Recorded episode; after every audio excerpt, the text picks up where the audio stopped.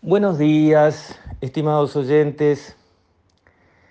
Quisiera referirme hoy a la conmemoración que corresponde al 22 de abril, que fue el fin de semana pasado, del fallecimiento de Miguel de Cervantes, ¿verdad? Que le regaló a la lengua española y a la humanidad entera una obra como El Quijote de la Mancha.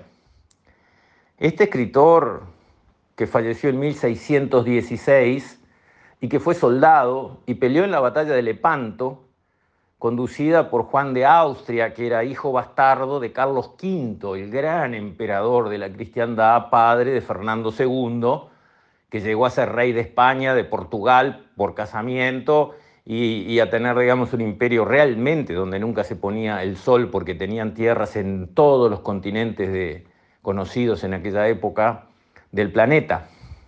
Este era hermano, medio hermano de Fernando II, y se había destacado como un, gran militar y comandó la flota española en la batalla de Lepanto, que frenó, digamos, el crecimiento, la expansión y la agresividad del imperio turco, este, otomano en realidad en la época, que, venía muy expansivo, como muchas veces había avanzado, digamos, eh, habían avanzado las fuerzas musulmanas sobre Europa.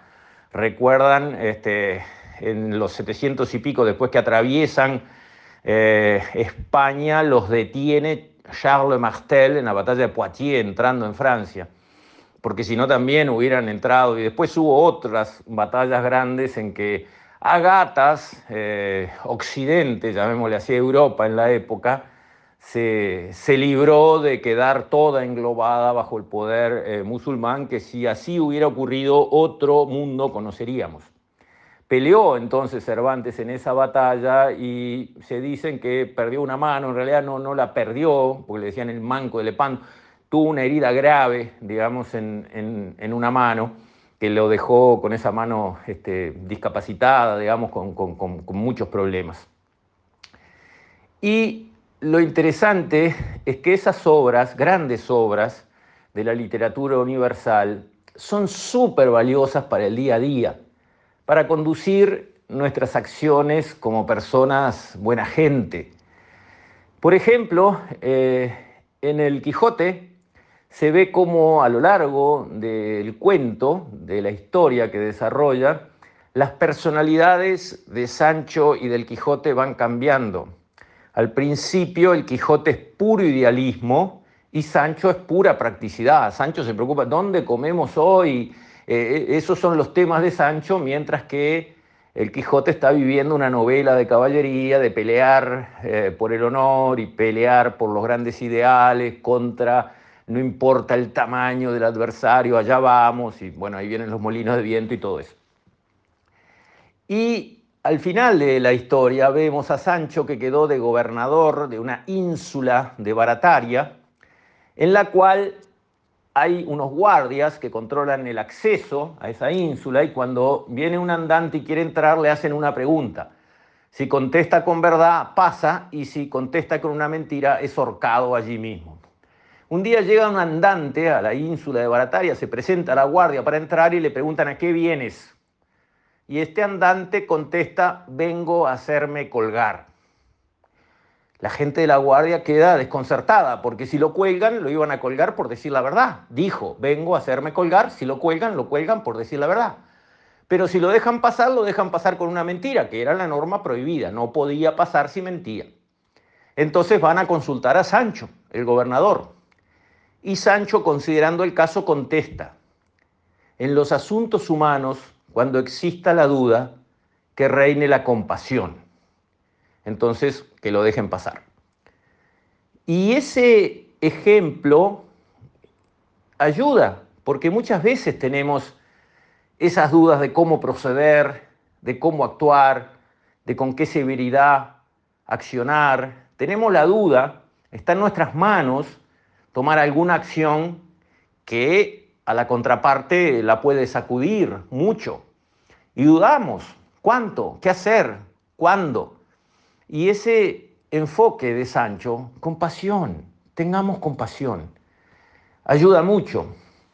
Y a lo largo de la literatura universal ejemplos de estos, donde algo que uno lee lo guarda en la memoria y después le sirve en algún momento más adelante.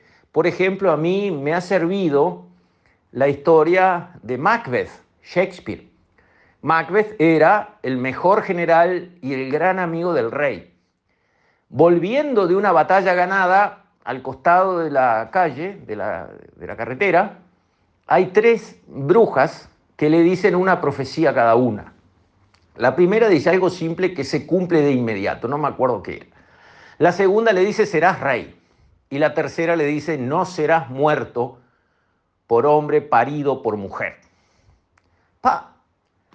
Ahí Macbeth va y le cuenta a la mujer lo que le dijeron las tres, lo que ya se cumplió, y la mujer, pa, engrana y le dice, pero claro, tenés todas las condiciones para ser rey, vamos, ¿cómo no? Es lo lógico, te corresponde, te lo merece, bla, bla, manija, manija, manija, manija. Hasta que acciona Macbeth, termina matando a su rey, su amigo, se hace rey de la mala manera, todo eso en medio de un drama shakespeariano, por supuesto, y al final de la obra se enfrenta con el hijo del rey, con legítimo derecho de ser rey el muchacho, siendo Macbeth un gran guerrero, no lo quiere matar al muchacho, y para pararlo, para que no lo ataque, para que se retire, le dice, mirá que no voy a ser muerto por hombre parido por mujer. Y el muchacho le contesta, pero yo nací por cesárea. Bueno, ahí termina, este, digamos, el drama. Eso, esa historia, por ejemplo, a mí me sirvió a lo largo de mi vida que muchas veces se han acercado amigos con la mejor voluntad del mundo a decirme, pa, Luis, pero vos hablás eh, y se te entiende y sabés de economía y de agro, que es lo que el país precisa, este, eh, ¿por qué no te lanzás a la política este, y, y te ayudamos, te financiamos una campaña y esto y el otro y dale y dale? Y yo me acordé de Macbeth. Y al acordarme de Macbeth dije, no, esto no es para mí y por lo tanto a esta profecía que me están presentando no le voy a hacer caso. A Ernesto Talvi, por ejemplo, le debe haber pasado algo parecido.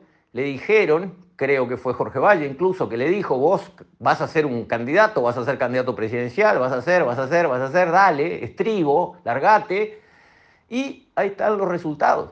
No era para él, y no recordó, seguramente, porque leerlo es seguro que lo leyó, no recordó la enseñanza de Macbeth que la literatura universal de un grande como Shakespeare nos regala. Esto para decirles que antes valía la pena leer, que hoy vale la pena leer y que mañana valdrá la pena leer los grandes de la literatura. Por algo son grandes. Por algo dejaron obras inmortales, que generación tras generación se las venera como tesoros de la sabiduría, del conocimiento y de la calidad artística. Entonces, bueno, esto es un pequeño homenaje a Miguel de Cervantes, el manco de Lepanto, que nos regaló una obra tan preciosa, tan rica, tan valiosa como Don Quijote de la Mancha. Con esto, estimados oyentes, me despido. Hasta mañana, si Dios quiere.